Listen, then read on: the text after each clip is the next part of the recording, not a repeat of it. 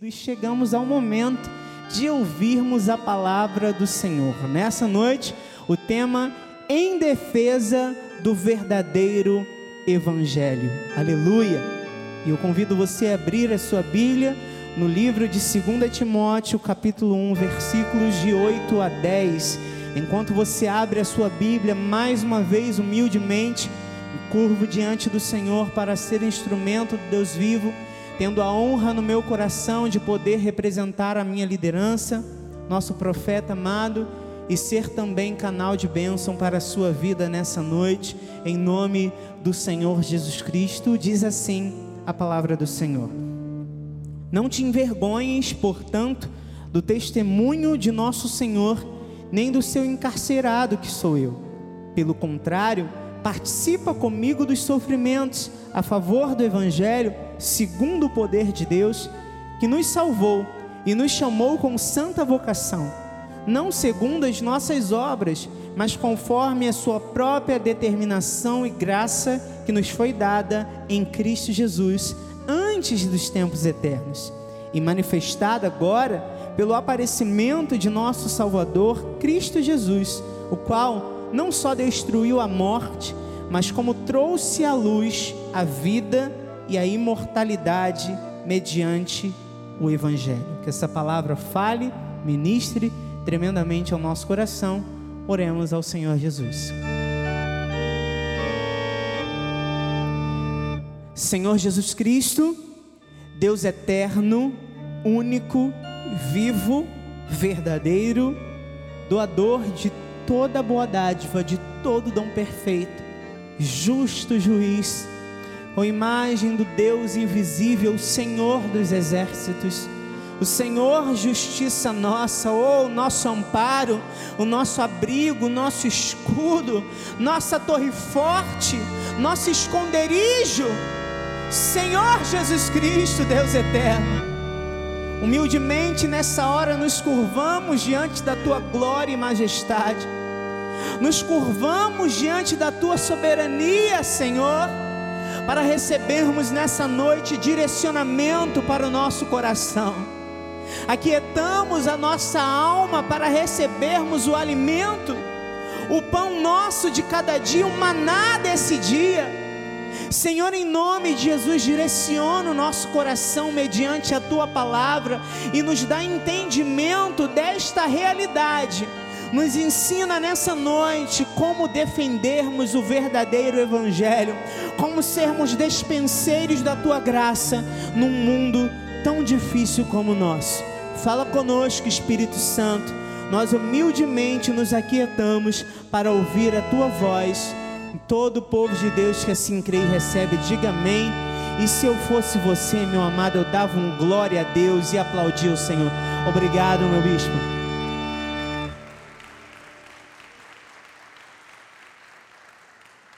Aleluia, igreja amada, mais que vencedora em Cristo, eleitos de Deus, chamados com uma santa vocação, despenseiros dos mistérios da graça.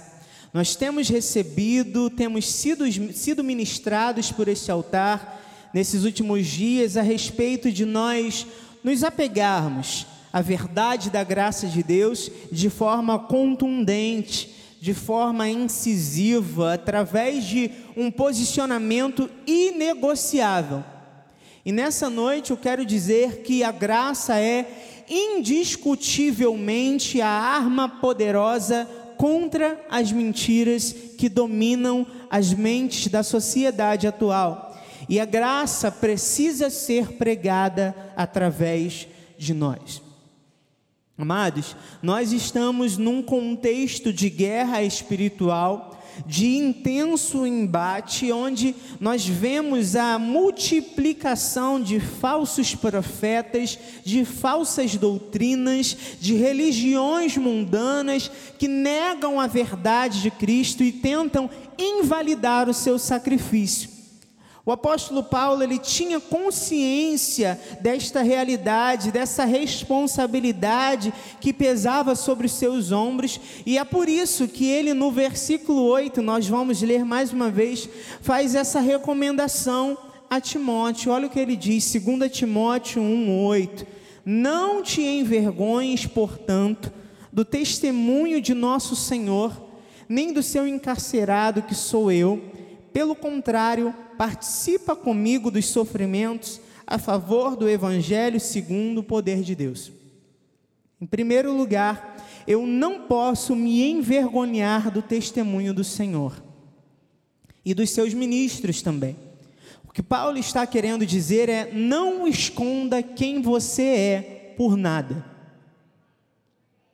Não tenha medo de mostrar ao mundo a sua real identidade. Não tenha medo ou vergonha de ser associado a Jesus de ser identificado como seu servo, de ser identificado como um de seus filhos, como um cristão. Não se envergonhe de mostrar ao mundo que você vive. Seja fiel à sua origem, que é Cristo. Olha o que diz a palavra em Romanos 1, 16: Pois não me envergonho do Evangelho porque é o poder de Deus para a salvação de todo aquele que, ainda que o contexto atual seja de rejeição da palavra, seja de rejeição do evangelho, assim como nos tempos de Paulo, quando ele fala aos romanos, não tenha medo e nem vergonha de anunciá-lo com a sua vida. Não se importe com as críticas. Não se importe com as vozes contrárias. Em segundo lugar, eu preciso participar dos sofrimentos em favor do Evangelho. E o que é isso?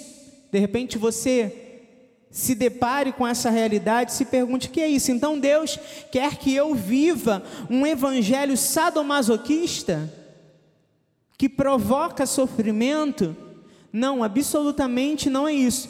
Participar dos sofrimentos pelo Evangelho significa entender que quando eu me posiciono como um servo do Deus Altíssimo, quando eu prego o reino através da minha vida, através do meu testemunho, eu encontro oposições. Eu encontro oposições, pessoas contrárias ao meu posicionamento situações contrárias ao meu posicionamento. E Jesus disse que nós, se nós fôssemos do mundo, o mundo amaria o que era seu. Como todavia nós não somos do mundo, ele nos escolheu, ele nos retirou do mundo, por isso o mundo nos odeia. Então veja, só o fato de nós não sermos o mundo já é motivo suficiente para sermos odiados para não sermos bem-quistos pelas pessoas. Mas essas oposições não devem ser motivo de desânimo para nós, nem de tristeza, porque definitivamente até as perseguições cooperam para o nosso bem. Até as injúrias cooperam para o nosso bem. Jesus disse que nós teríamos aflições, mas nos recomendou bom ânimo, porque ele venceu o ele venceu o mundo. Então não há razão para as nossas preocupações.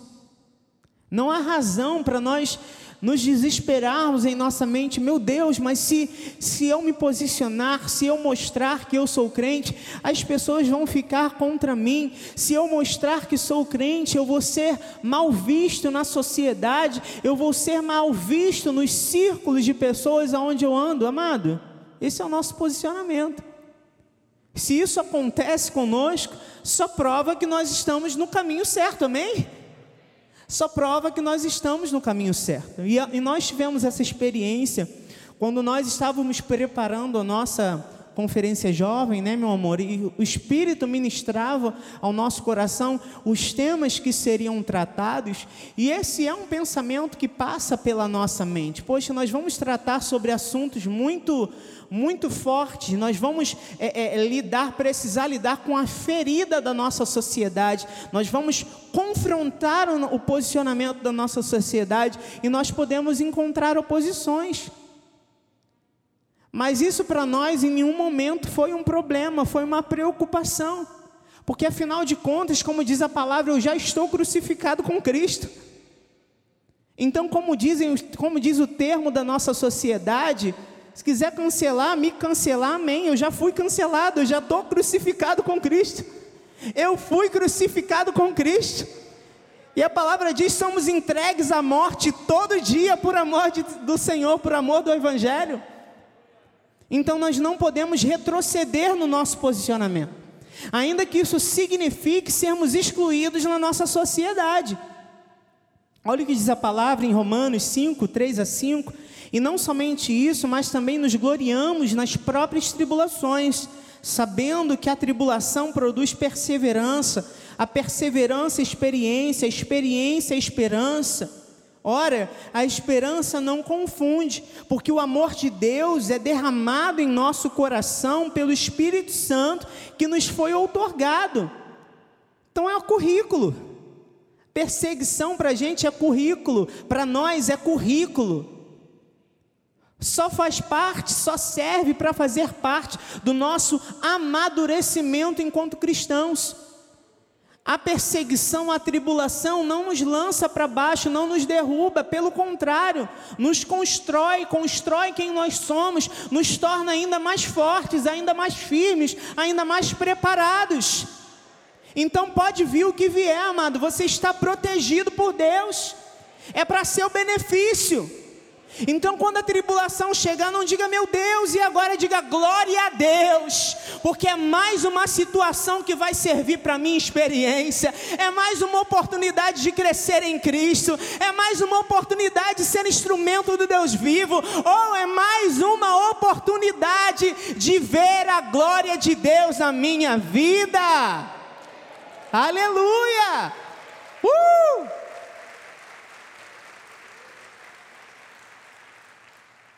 Então é isso, amado. É esse evangelho que nós precisamos defender. Esta graça, porque foi esse evangelho, foi essa graça que nos permitiu chegar até onde nós chegamos. Nós somos o que somos pela graça de Deus. É necessário entender que nesse, nesse contexto de, de guerra, de, de tribulação, essa guerra, essa tribulação não é o nosso fim. É a oportunidade de Cristo revelar em nós a sua glória, nos permitindo que nós sejamos canais poderosos para que o mundo seja alcançado pela graça de Deus. E aí, Paulo continua dizendo a Timóteo, nos versículos 9 e 10, 2 Timóteo 1, que nos salvou, nos chamou com santa vocação, não segundo as nossas obras, mas conforme a sua própria determinação e graça que nos foi dada em Cristo Jesus, antes dos tempos eternos e manifestada agora pelo aparecimento de nosso Salvador, Cristo Jesus, o qual não só destruiu a morte, como trouxe à luz a vida e a imortalidade mediante o Evangelho. Isso é o que a graça provocou em nós. Não por nosso merecimento, não por algo que nós tenhamos feito, mas pela determinação do soberano. Eleitos, Ele nos salvou, Ele nos elegeu, Ele nos regenerou, Ele nos deu vida, Ele nos chamou com uma santa vocação e nos deu uma responsabilidade, uma missão. Ele disse: Ide por todo mundo e pregai o evangelho a toda criatura. E eis aí um, um dos maiores propósitos da nossa vida, que é lutarmos pela causa evangélica, que é defendermos as causas do reino.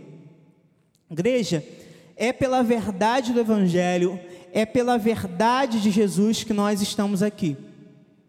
E veja que privilégio, o Senhor poderia convocar o céu para batalhar em defesa do Evangelho. Mas Ele nos escolheu a nós para sermos os seus despenseiros aqui na terra. Olha o que diz a palavra no versículo 12, 2 Timóteo 1: E por isso estou sofrendo estas coisas. Todavia, não me envergonho, porque sei em quem tenho crido, estou certo de que Ele é poderoso para guardar o meu depósito até aquele dia. Então, toda a revolta que nós temos visto nos últimos dias, os intentos contra a nossa fé, contra os nossos princípios, é por causa do Evangelho, é por causa da palavra que nós temos. Mas nós precisamos estar atentos ao que acontece ao nosso redor, nós precisamos andar vigilante. Nós estamos vivendo um período caótico, pandemia, milhares de mortes, domínio e alienação das mídias sobre o povo, através da alimentação de um espírito de medo, sabe? A sensação de caos generalizado. E qual é a maior necessidade nesse momento? É de pessoas que tenham um discernimento de fazerem diferente. Abençoados, nós estamos num momento de grandes brechas abertas no nosso país e elas têm que ser tapadas por aqueles que defendem a fé evangélica. Aqueles que defendem a graça, aqueles que entendem o significado da palavra, aqueles que compreendem o que é uma fé sem fingimento, aqueles que assumem firmemente a responsabilidade de apregoarem o reino. Essa é a maior necessidade nesse momento. Tanto que nós vamos ver em, segundo, em Filipenses capítulo 1, versículos 12 a 14, quero ainda, irmãos, cientificar-vos de que as coisas que me aconteceram, as coisas que me aconteceram têm antes contribuído para o progresso do evangelho, de maneira que as minhas cadeias em Cristo se tornaram conhecidas de toda a guarda pretoriana e de todos os demais e a maioria dos irmãos, estimulados no Senhor por minhas, minhas algemas, ousam falar com mais desassombro a palavra de Deus. Então, olha só, olha que perfeito. Ainda que tentem, a palavra de Deus não está algemada. A graça não está algemada. E eu digo isso, abençoados, porque quando Paulo escreveu isso, ele estava preso. Ele disse no versículo 12: Aquilo que me aconteceu a detenção contribuiu para o avanço do Evangelho. Porque ao invés de prejudicar a divulgação da palavra, o encarceramento de Paulo servia para divulgá-lo. Ele está na prisão por defender o Evangelho, mas isso não o impediu de continuar pregando, não o impediu de continuar sendo bênção para a sua geração não impediu de continuar defendendo a verdade. E o resultado disso, diz o versículo 14, é que muitos crentes, estimulados pelo exemplo do apóstolo Paulo, começaram a proclamar o evangelho com muito mais determinação, com muito mais coragem, com muito mais temor. Veja que a prisão não interrompeu a pregação da palavra.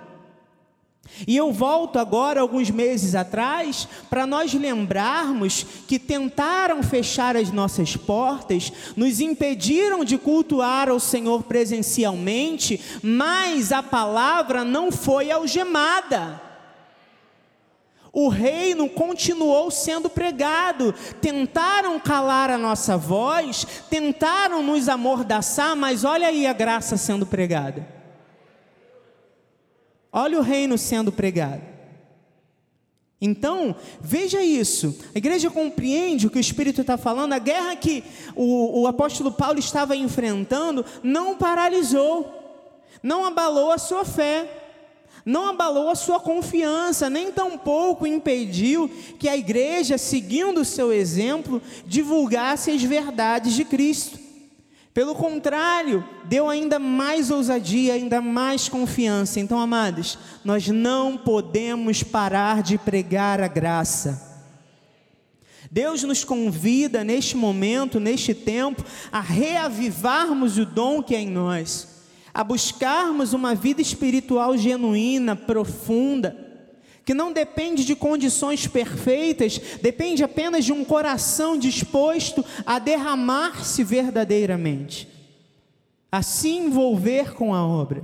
Igreja, o Pai nos chama a uma pregação ainda mais ousada, um posicionamento ainda mais firme, um testemunho ainda mais contundente, uma fé ainda mais atrevida que rompe com o medo, que atrai a manifestação da glória do sobrenatural de Deus. Que coisa tremenda! E aí eu volto lá em 2 Timóteo 1 para ler os versículos 6 e 7. Por esta razão, pois te admoesto que reavives o dom de Deus que há em ti, pela imposição das minhas mãos, porque Deus não nos tem dado o espírito de covardia, mas de poder, de amor e de moderação. Olha aí a pregação da Bispa Ana de quarta-feira. Agora é a hora de nós nos manifestarmos de nós nos agarrarmos com mais intensidade ao chamado do Senhor para as nossas vidas. Por quê, amados? Porque, como disse o nosso profeta no seu programa, há alguns dias atrás, existe uma forte guerra espiritual acontecendo, e essa guerra tem uma repercussão eterna. Existe um confronto, e esse confronto só é pregado, se é, se é, só é vencido se a graça for pregada.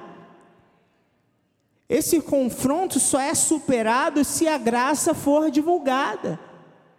Sim, a graça, essa graça que traz um novo nascimento, essa graça que traz mudança de vida. Então, igreja, neste contexto, nesse momento, ponha a tua fé ainda mais em ação. Divulgue as verdades do Evangelho. Seja um pregador da graça, seja um propagador de esperança, de boas novas. Isaías disse: Quão formosos são os pés daqueles que anunciam boas novas. E é por isso também que Paulo vai falar lá em Efésios 6: calçados os pés com a preparação do evangelho da paz. O que que significa isso, essa realidade? O que que significa essa coisa maravilhosa? É ter o evangelho como fundamento da vida. Eleitos, num contexto de tantos falsos evangelhos, num contexto de legalismo, a graça precisa ser divulgada de forma mais profunda porque ela é a única pregação capaz de mudar alguém por completo, capaz de preencher o vazio da alma. Sim, essa graça que nos dá o um entendimento da obra completa da cruz, a consciência de que Jesus foi o nosso substituto, ele morreu a nossa morte, a consciência de que nas suas mãos ninguém pode nos arrebatar, a consciência de que os nossos nomes estão inscritos no livro da vida do Cordeiro, a consciência de que a nossa salvação é eterna, a consciência de que nós somos livres do pecado, a consciência consciência de que nós somos livres da lei, a consciência de que nós fomos predestinados para sermos defensores deste Evangelho. Diz a palavra do Senhor em Filipenses 1,16: sabendo que estou incumbido, incumbido da defesa do Evangelho. Nós estamos incumbidos da defesa do Evangelho. O Senhor conta conosco para esta obra. Então veja a importância, como é importante nós sermos profundos conhecedores do pacto da graça de Deus. Porque como nós vamos rejeitar os falsos se nós conhecemos o verdadeiro de forma leviana? Sim, todos nós recebemos essa função de defender o Evangelho, mas para isso nós precisamos ter domínio da palavra da graça. Então, amado, estude. Eu dizia à juventude no sábado que nesse contexto de guerra espiritual não dá mais para nós sermos preguiçosos intelectuais. Preguiça intelectual não pode habitar no nosso meio. Nós precisamos ser profundos conhecedores da graça de Deus. Precisamos saber responder a todos em todas as situações. Precisamos saber rebater as situações que têm vindo contra a nossa vida. Precisamos saber responder quando alguém nos perguntar a razão da nossa esperança, não é isso que diz a palavra do Senhor? Nós precisamos saber, precisamos ser profundos conhecedores. Então não dá mais nesse contexto de guerra espiritual para nós conhecermos todos os filmes e séries da Netflix, sabemos o que está acontecendo no noticiário, sabermos tudo o que está acontecendo no mundo, no contexto do nosso país e não sermos profundos conhecedores da graça do Senhor. É tempo de nós mergulharmos, amém, igreja? É tempo de nós pregarmos o reino, pregarmos a verdade. É tempo de nós lançarmos a nossa vida nessas verdades, nos aprofundarmos nessas verdades, nos tornarmos profundos conhecedores do pacto da graça de Deus. E quando eu falo profundos conhecedores, não é saber um, dois, três versículos de cor, não, amado é conhecer a profundidade, é ter um entendimento do que está por trás, bispa, desses versículos, é entender o contexto da palavra, é saber a história do que estava ali por trás do que está sendo escrito, falado por meio da Bíblia, é sermos profundos conhecedores, é entendermos o pacto da graça e sabermos ensinar a outras pessoas, essa é a nossa responsabilidade. Porque só este evangelho tem o poder de regenerar vidas. Então nós precisamos defendê-lo, porque o mundo, as mídias, os movimentos sociais, as universidades, as escolas lutam com todas as suas armas contra os nossos princípios, contra os nossos conceitos da nossa família, descredibilizando, desconstruindo conceitos que para nós são construídos por Deus como conceitos de, da masculinidade, da feminilidade, se posicionam contra a igreja de forma clara, claramente, através de ideologias, de filosofias malignas. E então, é diante de todo esse embate que eu preciso pregar o Evangelho. É diante de todo esse embate que eu preciso pregar a graça é diante de todo esse embate que eu preciso pregar o Evangelho com amor, mas sem esquecer a verdade. Se eu não defendo o Evangelho, se eu sou omisso, se eu tenho medo de mostrar quem sou, significa que eu me tornei um escravo de filosofias, de ideologias, de doutrinas humanas.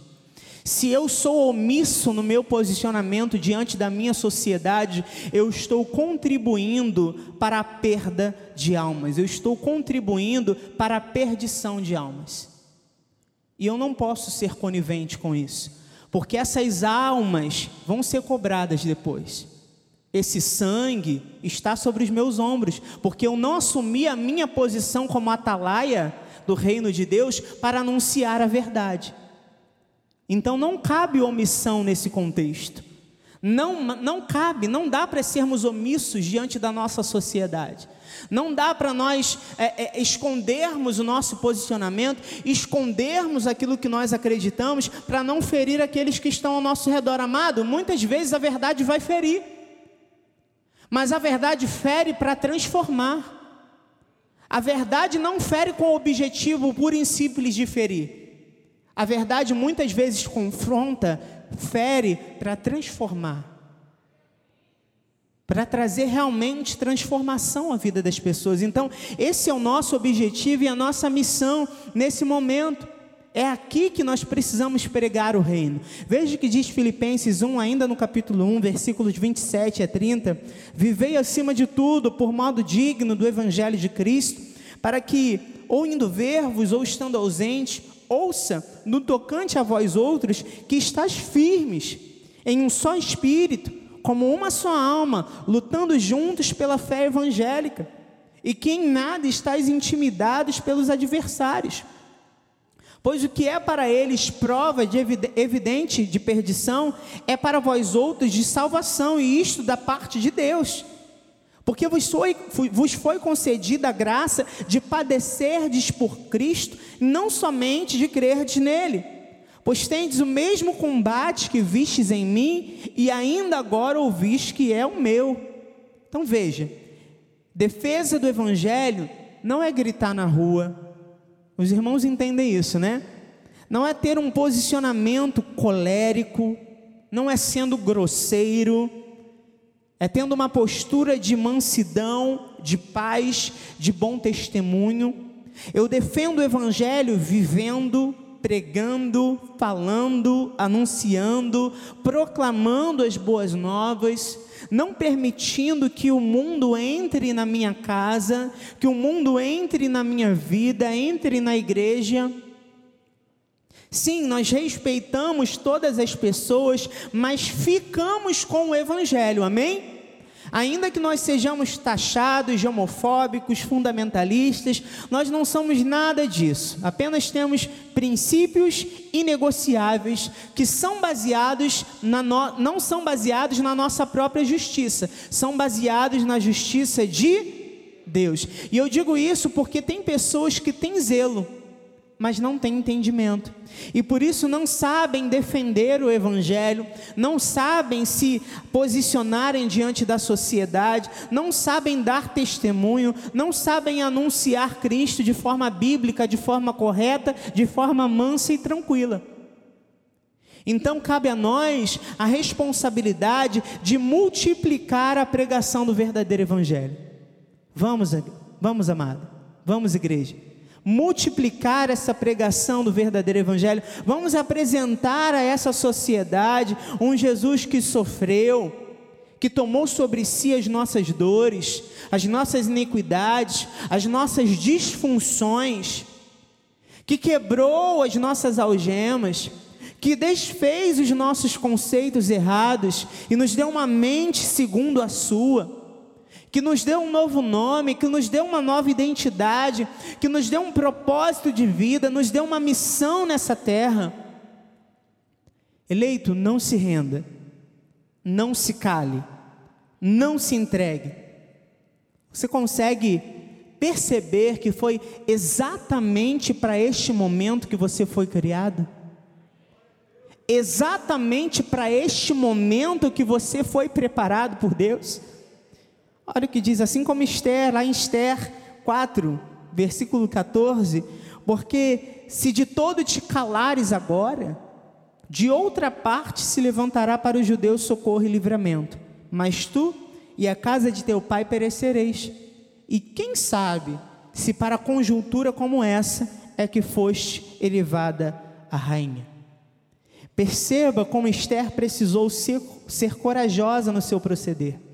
Ela assumiu riscos que o propósito de Deus tinha para a vida dela, mas apesar de talvez ter pensado nesses riscos, ela não hesitou. Ela seguiu em frente, até porque ela não tinha enfrentado 12 meses de intensa preparação para fugir do seu propósito. Você está entendendo essa palavra? Nós não recebemos a palavra profética para 2021 para agora ficarmos temerosos com o que vai acontecer, temerosos com o que está acontecendo ao nosso redor, com medo do que as pessoas vão dizer, das críticas que nós vamos receber. Nós não aprendemos a usar a nossa armadura espiritual para agora atingir, agirmos como alguém que não sabe lutar, uma pessoa que não sabe se posicionar. Eleitos, assim como foi com Esther, foi para um momento como esse que você foi chamado. Foi para este momento que você foi levantado. Exatamente para este momento. Foi para um momento como esse, de guerra, de luta, de dor, em alguns momentos de choro, de praga, de peste, de doença. Foi para este momento que o Senhor estava te preparando. Você não chegou até aqui para desistir. Esse é o momento que te esperava. Era para esse momento que o Senhor estava nos treinando. Porque olha o que diz a palavra em 1 Pedro 4, de 12 a 14. Amados, não estranheis o fogo ardente que surge no meio de vós, destinado a provar-vos como se alguma coisa extraordinária vos estivesse acontecendo. Pelo contrário, alegrai-vos na medida em que sois coparticipantes dos sofrimentos de Cristo, para que também na revelação de Sua glória vos alegreis exultando. Se pelo nome de Cristo sois injuriados, bem-aventurados sois, porque sobre vós repousa o Espírito da glória de Deus. Tenha paz, abençoado. Tenha paz no seu coração não estranhe as tribulações, as situações, sabe, bispo, é que surgem para realmente nos atrapalhar, surgem realmente para nos, nos fazer, tentar nos fazer desistir, abrir mão do chamado do Senhor para a nossa vida. Tenha paz nesse momento. Não há nada que esteja acontecendo de que nós não tenhamos sido avisados por Deus. Deus nos avisa. Nós acabamos de ler: não estranheis fogo ardente que surge no meio de vós. Nós somos preparados. O Senhor sempre nos, se encarrega de nos preparar. Quando estamos diante de um grande bate, o Senhor sempre se encarrega de nos dar as estratégias necessárias para vencermos. Os irmãos se lembram do ano passado, antes da pandemia, nós tivemos aqui 12 horas de oração. Lembra disso, bispo? E logo após veio a pandemia. Veja se não era o Senhor nos preparando. Veja se não era o Senhor preparando o nosso coração para aquilo que viria. Nos dando as estratégias necessárias para vencer aquilo que viria. Então não há nada que esteja acontecendo que nós não tenhamos sido avisados. Então tenha paz. Descanse o seu coração. Descanse a sua alma. Diga todos os dias, como o salmista: Por que estás abatido, a minha alma? Por que te perturbas dentro de mim? Espera em Deus, pois ainda o louvarei. Lembre-se da palavra, traga à memória aquilo que te pode dar esperança, como disse o profeta. Não se acovarde, porque diz a palavra: ainda que a figueira não floresça, ainda que não haja fruto na vide, não é assim que nós precisamos crer? Não é assim que nós precisamos confiar no Senhor? Ele é conosco, é ou não é, igreja? Deus está conosco, Ele não apenas nos dá a sua provisão, como Ele é a nossa provisão. Então nós podemos confiar. O que, que, eu preciso fazer nesse contexto, bispo, de guerra? Descanse o seu coração e pregue o reino. Só isso, amado. Tenha paz no seu coração e pregue a graça. Só isso. Não se espante, tenha paz. Porque, embora nós sejamos vivendo grandes tribulações, embora nós sejamos rodeados de más notícias, Jesus venceu. Acaso o Senhor dos exércitos já perdeu alguma batalha? Jesus já perdeu alguma batalha na sua vida? Então tenha paz. Você chegou aqui preocupado, se você que está nos assistindo está preocupado com alguma coisa, desapegue hoje da sua preocupação. Lance sobre ele as tuas ansiedades. Ele tem cuidado de nós, a nossa vida. Então eu repito, tenha paz. No meio do caos generalizado, no meio de uma guerra política ideológica, tenha paz. A quinta vez, vivemos um momento delicado. Sim, vivemos um momento de intensa dificuldade. Nós não podemos menosprezar ou diminuir o momento que vivemos, mas nós ficamos com a palavra de Deus. Nós permanecemos na paz de Cristo, essa paz que excede o entendimento, essa paz que não é a ausência de conflitos, mas a superação deles. Essa paz que significa termos as nossas emoções em ordem. Essa paz que é resultado da nossa união com Cristo, que é resultado de viver a palavra, de andar, de se relacionar com Jesus. Veja, veja o que disse a palavra em João 16, 1 a 3. Tenho-vos dito essa, essas coisas para que não vos escandalizeis. Olha isso, versículo 2. Eles vos expulsarão das sinagogas, mas vem a hora em que todo que vos matar julgará com isto tributar culto a Deus. Isto farão porque não conhecem o Pai nem a mim. Veja se não é exatamente o que nós estamos vivendo.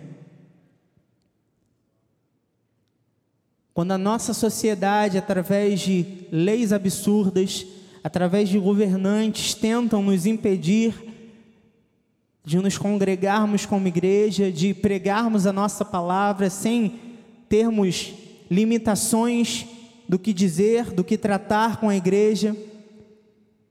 Quantas denúncias na pandemia nós tivemos contra a igreja e quem faz isso pensa estar prestando um culto a Deus. pensa estar correta. Nós acabamos de ler, são pessoas que não conhecem o Senhor, são pessoas que não têm temor de Deus, mas isso não pode nos impedir. Não impediu na pandemia e não vai ser agora que vai nos impedir. Não pode nos impedir de pregar a graça. Nós precisamos ser potencializadores dessas verdades, ainda que estejamos num contexto de dificuldade. Veja o que diz a palavra em 2 Timóteo 4,5: Tu, porém, se sóbrio em todas as coisas, suporta as aflições, faz o trabalho de um evangelista, cumpre cabalmente o teu ministério. Você percebe? Ele não diz cumpre o teu ministério se você não estiver passando por problemas. Cumpre o teu ministério se você não estiver passando por dificuldade. Não. Ele diz: suporta as aflições evangelize, pregue a verdade, coloque o teu ministério, a tua fé em atuação, defenda o evangelho, defenda a graça de Deus, porque este é o momento do avanço da igreja do Deus vivo. A igreja não vai parar, nada calará a sua voz.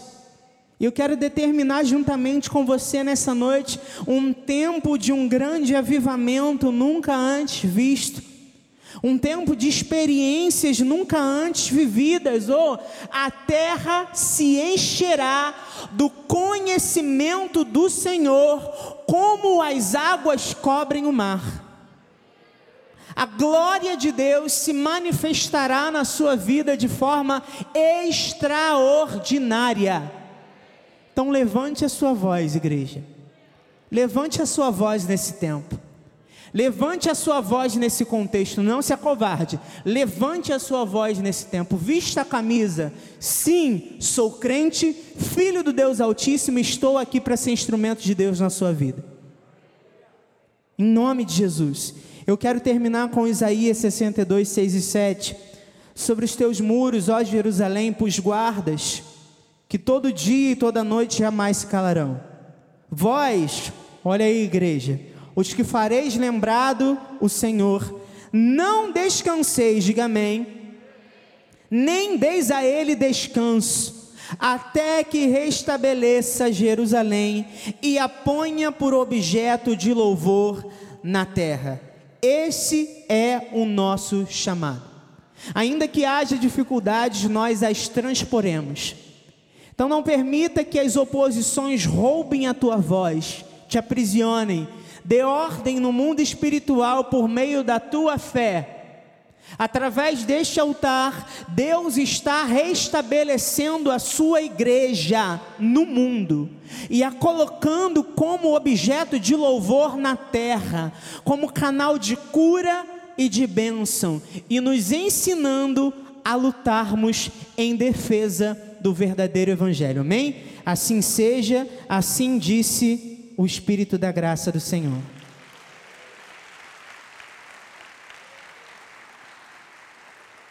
Aleluia! Você pode ficar de pé aí no salto de glória. Vamos orar a Deus e agradecer por esse momento. Sim, Senhor.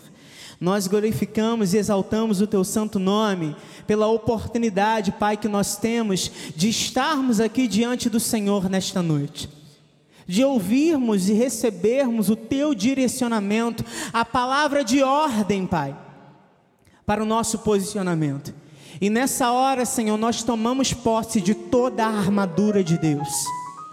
Nós nos posicionamos contra as investidas do mal. Senhor, nessa hora nós nos apropriamos de todos os atributos da nossa armadura, Pai.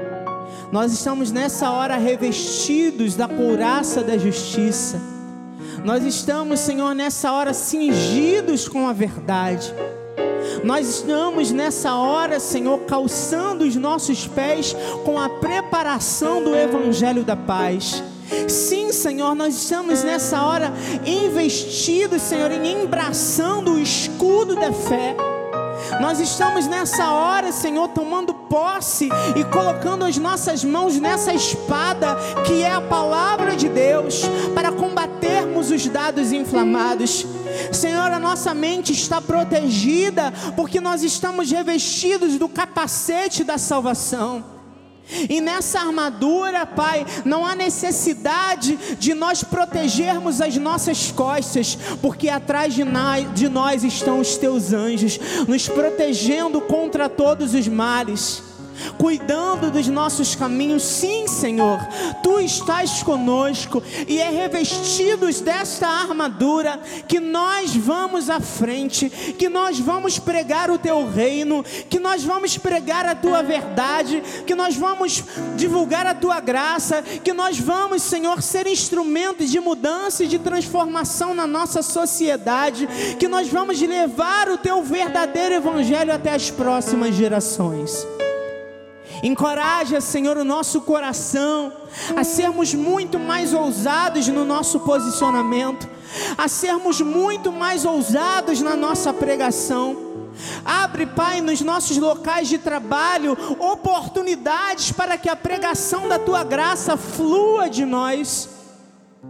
Envia até nós pessoas que precisam ter os seus olhos descortinados para perceberem que a tua graça é a verdade. Senhor, em nome de Jesus, que o teu conhecimento, Pai, possa fluir através dos nossos corações. E que o nosso testemunho seja uma intensa e verdadeira pregação da tua graça, Pai é para isso que nós oramos e nos colocamos à tua disposição, como despenseiros do teu evangelho. Dizemos, Senhor, eis-nos aqui, usa-nos, envia-nos, Senhor. Eis-nos aqui para defendermos a causa do teu evangelho, para defendermos a tua graça, em o nome de Jesus. Se você crê e recebe, diga amém, aplauda o Senhor. Sim, aleluia. Nós estamos chegando ao final deste culto. A Bispa Anabel vai dar a bênção final. Logo após, vamos terminar cantando Efésios 6. Amém? Eu tenho certeza no meu espírito que você está saindo daqui nessa noite preparado para ser um instrumento.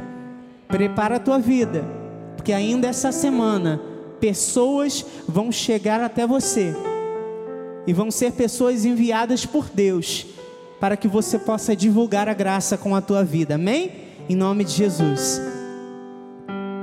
Amém. Você que sente e desfruta dessa paz, erga suas mãos. Senhor, nós te adoramos, bendizemos o teu nome, Pai. Te louvamos e engrandecemos a ti, Senhor porque não importam as adversidades, não importam as lutas, os problemas, nós temos a tua paz. E é nessa paz, Senhor, que nos despedimos agora. Sabemos que os teus anjos estão ao nosso redor, nos guardando e nos livrando de tudo, Senhor. Nós te louvamos, porque nessa paz nós podemos entender que nada, nada nessa terra, Senhor, pode nos fazer desistir que a tua graça, que o teu amor, que a tua paz, as doces consolações do teu Espírito, Pai, se manifestem hoje e eternamente nas nossas vidas. Aqueles que estão prontos para serem usados nessa terra, prontos para defenderem a verdade do Senhor, digam amém, amém e graças a Deus. Glória a Deus, vá nessa tua força em nome de Jesus. Graça e paz, vamos louvar.